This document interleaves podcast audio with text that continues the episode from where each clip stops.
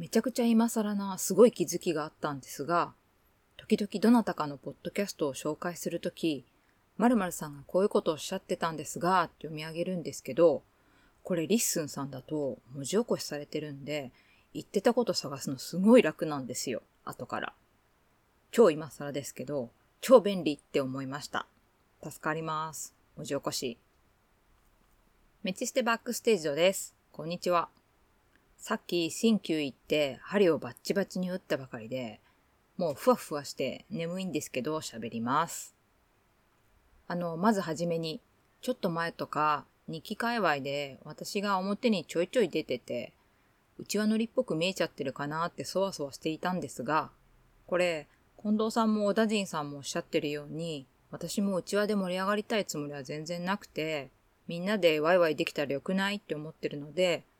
なんか楽しそうだなって思われた方は、大いに乱入してきてくれると嬉しいなと思ってます。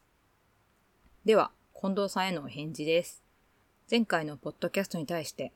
フィラー少なくねって突っ込まれてしまいまして、バレたかと。実は、メチステ本館とこのバックステージでは全部原稿台本があって読んでるだけなので、フィラーが少ないというからくりになっています。決して喋りが上手いとかじゃないし、人前で喋るような仕事でもありません。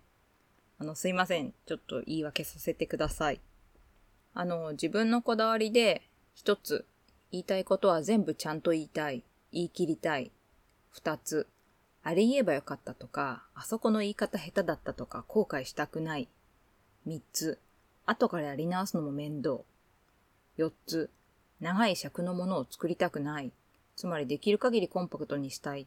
ていう4つがありまして、これをするには原稿を書いちゃって、それを読むのが自分的には一番合理的でストレスがないんですね。書くの時間かかるじゃんって思うかもですが、書くのは全然苦じゃないし、ぶっつけで喋っても気に入らなくて後から取り直して修正って手間を思えば、まあそう変わらないかなって思ってるんですが、だから、あのーとか、変な語尾とかも含めて、喋ってる内容の99%以上は原稿にそのまま書かれてることです。今まさに書いてます。で、四つ目の、長いものを作りたくないっていうのは、あの、あるまとまった時間ね、耳を傾けていただくって恐れ多い、すごいことだと思ってるんですよ。だから、リスナーさんの時間をね、ガツッといただくようなことはしたくなくて、できるだけコンパクトなものを作りたい気持ちがあります。あの、自分がね、誰かの長尺のものを聞く分には全然構わないんですけど、どうなんでしょうね。こういう台本型？原稿型って、ポッドキャスト的には邪道っていうか少数派かもしれませんが、これが自分にシビアすぎる私の納得する形なんだとご理解いただけると嬉しいです。もしかしてフィラー多めのいかにもぶっつけで喋ってますみたいな原稿を書けばいいですかね。でもそれはそれで高度ですよね。ちなみに、カッパさんとおしゃべりしてるカッパと人妻の夜は台本とかなくてぶっつけです。まあ普通そうか。私去年の11月までお外に向けて喋るような経験なかったんですが、私が結構喋れたので、カッパさんには驚かれたなんてことがありました。え、どっかで喋ってたの？なんて全然ないんですけど。でね、ちょっと話変わるんですけど、スターをつけてくださった方のを聞きに行ったりして発見があったんですが、あの、スノーさんのゆったりラジオ日和っていう番組。どうした？なんでそこにいんの？ダメこっち来ちゃう。おむつつけてないから来ちゃう。来ちゃダメ。侵入してきた。犬が侵入してきました。えー、改めて。スノーさんのゆったりラジオ日和という番組、普段カンドラの感想など語られているんですけど、聞いたらまず、うわ、声素敵って驚きました。いきなり声素敵ってどうなんでしょうね。失礼に当たっちゃうかな。もし失礼でしたらすいません。で、このスノーさん、喋りがとても流暢でまた驚いて、それも多分台本原稿もないみたいで、で、たまたま212 LISTEN のホスティング機能を試してみての感想を拝聴したら、喋りに関して場数をこなせばできるようになるっておっしゃられたんですよ。言葉も出てくるようになるし、話も組み立てられるようになるって。スノーさんは2020年からポッドキャストをやられてるみたいなんですが、なるほどすごいなーって思いました。経験なんだと。積み重ねなんだよと。かっこいいですね。ってことは、原稿を読んでるだけの私はいつまでも喋れるようにならないです。あの、もしかしたら、おしゃべりの流暢さについて他にも喋られている方もいるかもしれないんですが、ちょうど自分的にタイムリーな話題について喋られてたので、紹介させていただきました。次、近藤さんの24日の散歩ですね。チンサムとタマヒュンと言わせてしまって、それも登山道で。すいません。で、恋愛話が好きですと。またウキウキと熱く語られててニコニコしちゃったんですけど、いいですよね、恋バナ。ていうかみんな好きだよね。主語でかすぎ？キャッキャしたいですよね。あの、私も自分含めて周り大体落ち着いちゃってるから、やっぱ若い子との話が楽しいですけど、なかなか関わる機会がなくて、いつもの居酒屋さんに飲みに行くとね、バイコの子たち、大体大学生なんだけど、恋愛話とかならないんですよね。え、彼女普通にいますけど、みたいな。いちゃってる。もういちゃってるんですよ。ちょっと聞いてほしいんですけど、私普段会社の人たちからともちゃんって呼ばれてるんだけど、そういうお店のバイトの子たちも真似して私のことともちゃんともちゃんって呼ぶんですよ。もう40とかで恥ずかしいんですけど、慣れましたけど。そのね、大学生の子たちがね、可愛いんですよ。すごい可愛い。大学生のメンズたち。まあ、女の子も可愛いですけど。なんかね、犬猫みたいな可愛さです。話はずれました。で、恋愛話は好きなんですが、話題になってる桑原さんのお宅がハマってるバチェラーみたいな恋愛リアリティ番組っていうのかな。ああいうのはあんまり興味なくて、あすいません。あの、悪気はないんですが、すぐ感情移入しちゃうから、振り回されたくないみたいな防衛反応なのかなと思うんですけど、ところで桑原さんのお宅は新婚さんなんですよね。いいですね。おめでとうございます。いいですね。若さが。そして奥さんが可愛らしくて、もう若い子可愛いとかいいねとかしか言ってなくて、私妖怪みたいですね。あの、うちは結婚式も挙げてないし、新婚旅行にも行ってないので、まあしてないのは、いや別にいらなくないっていう価値観なだけなんですけど、なので、新鮮な気持ちで結婚式の準備を拝聴しました。ところで、その恋愛話でたまに盛り上がってるっていうアンノン京都さん、お宿とコワーキングスペースっていうのは、アンノンラジオで存じているんですが、なんか楽しそうなので、いつか行ってみたいなと思いつつも、いかんせんきっかけがなくて。自分在宅なんでどこに行ったっていいんですが、お家っていうか巣？ごちゃごちゃした巣が落ち着きすぎて、あえてお外に出て仕事する発想にならなくて、そもそも仕事もしたくないんだけど。でも中には1ヶ月とか、あえて泊まりに来て、のんびり仕事されてるような方もいらっしゃってるから、面白いなと思います。私なら例えばなんか、オタクなので、ライブ遠征みたいなきっかけでね、いつか覗きに行けたらいいねと思います。実際9月のシルバーウィークにね、大阪に行くんですよ。ビーズのツアーの千秋楽があるから。で、アンノンさんの名前出したからついでに行っちゃうんですけど、アンノンラジオのある回のゲストさんで、声も喋り方もものすごい可愛らしい方がいるんですよ。ちょっとびっくりしちゃったくらいの。ただホストさんじゃなくてゲストさん、お客様なので、素敵だなという気持ちはさておき、この人っていうの失礼かなと思うので、よろしければ皆さんアンノーンラジオを聞いてみて、私が言った方を聞きながら探してみてください。自分の声も喋りも好きじゃないから、きっとないものねだりなんでしょうね。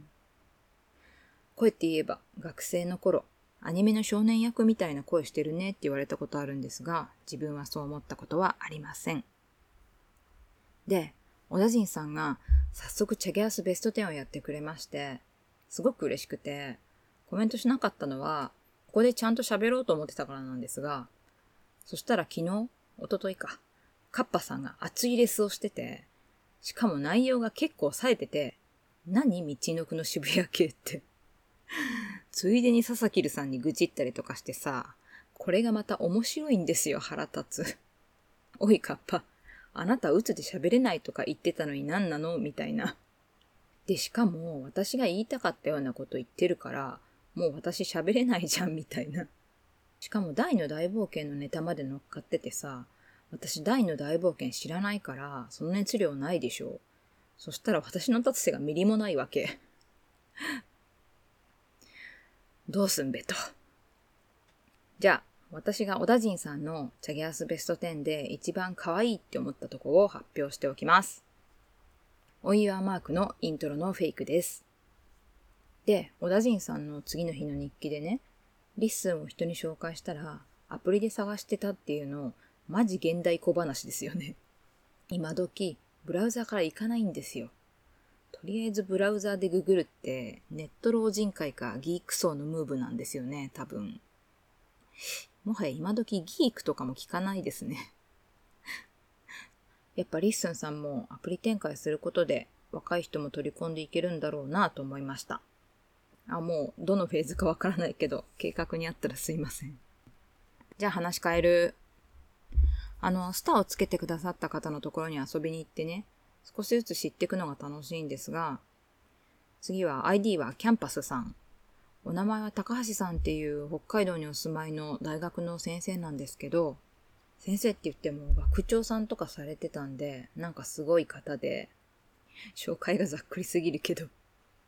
実は LISTEN さんで日記的なのが流行り始めた頃、この高橋先生がですね、このいっぱい日記的な番組を作られてて、ちょっとなんかすごい人いるなってこう眺めてたんですよ。でですね、 LISTEN の私の好きなところ、ユーザーページなんですよ。URL で言うと listen.style スラッシュ u スラッシュ id のページ。やってる番組とその ID の人が喋った番組がまとまってリストで見れてる、集約されてる、あのアーカイブ的な。ちなみに私、今 Twitter じゃない、X、X のプロフの URL、この LISTEN の自分のページを置いてます。で、高橋先生のページ行って、やっぱりいろいろな番組をやられてるんですが、とりあえず最近のものを聞いてみたら、ちょうど甲子園の決勝の日だったかな。札幌も36度とかなってた日。その日に暑いわ、みたいなおしゃべりされてたり、あと北海道犬の東一郎くんのお話とかをされててね、なんかニコニコしちゃいました。で、ついでに、私の北海道にいるお友達にちょっと思いを馳せてみたりしてね、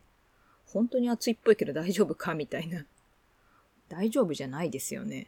湿度がこっちほど高くなければまだいいかもしれませんが。で、先生のおしゃべりがね、ゆったりしててね、のんびりされててね、この私のせせこましいしゃべりとは対極にあるんですけど、チルいんですよ。もう時間の流れが違うなみたいな。違わないか。すごくいいので、よかったら聞いてみてください。で、あともう一つ。私、リッスンの新着ポッドキャストのところを見てるのが好きなんですけど、ここでね、何をするかというと、ジャケ買いみたいなことなんですが、ポッドキャストのサムネ？サムネが好きだから聞いてみる、登録するみたいなやつ。ちょっと話ずれちゃうんだけど、あの私、近藤さんのお散歩日記のサムネを結構楽しみにしてまして、あの小さい情報がいいですよね。多分その日とか前の日に撮った一番お気に入りとか、いい写真だと思うんですが、ポッドキャストのあの概要欄とかに写真を貼ることもできるけど、サムネで見せる技じゃないけど、手法結構好きで、私もメッチステ本館の方ではそういう遊びをしています。ここはもう写真選ぶのめんどくさいから固定なんですけど。で、最近のお気に入りは、奈良のことなら、奈良奈良奈良さんですね。見てほしい。サムネの鹿が可愛すぎるのと、あの絶妙な位置に配置されてるポッドキャストの名前、大好きですね。で、番組は奈良に在住の方が奈良のローカル話とか、日常的な話とか、スポーツ系の話題とかを話されてるんですけど、こちらのおしゃべりも持っていっていいのかな？ふわっと柔らかくてね。あと、自分には馴染みのない奈良の方言が新鮮で、ちょっと楽しいみたいな、好きです。余談なんですが、人生で西日本の人とちょっと縁が薄くて、中日ファンつながりで愛知とか三重には友達がいるんですが、それ止まりで、本当に関西とかもっと西の方の言葉に馴染みが薄いもんですから、聞いてるだけで楽しいんですよね。それで言ったら東北もあんまり縁がないんだけど、カッパさんと喋るときは彼標準語っぽくなっちゃうからな。別にいいんですけど。これあの先に言った高橋先生もそうなんですけど、やっぱ距離があって、ローカルな文化とか生活様式が違う場所の生活が見えるようなポッドキャストが好きかもしれないですね。多分私、旅行が好きなのも関係してるのかなと思うんですけど、知らないところに行くのが好きなので、聞く旅行みたいな。なんかうまいこと言ったみたいになってるけど、別に狙ってません。ちょっとね、最近あっさり感化されてるんですが、小田人さんが新しいマイクを導入されて、近藤さんもそわそわしてて、音の意識が低すぎる私も、これはせめて風のボワボワが防げるようなマイクを取り入れた方がいいのではないかと思ってきました。あの、犬の散歩をね、ただ撮ってるっていうものがあるんですけど、なんか振り返ったら声がどうとか喋りがどうとかしか言ってない。私多分おしゃべり聞いてるのは好きなんですね。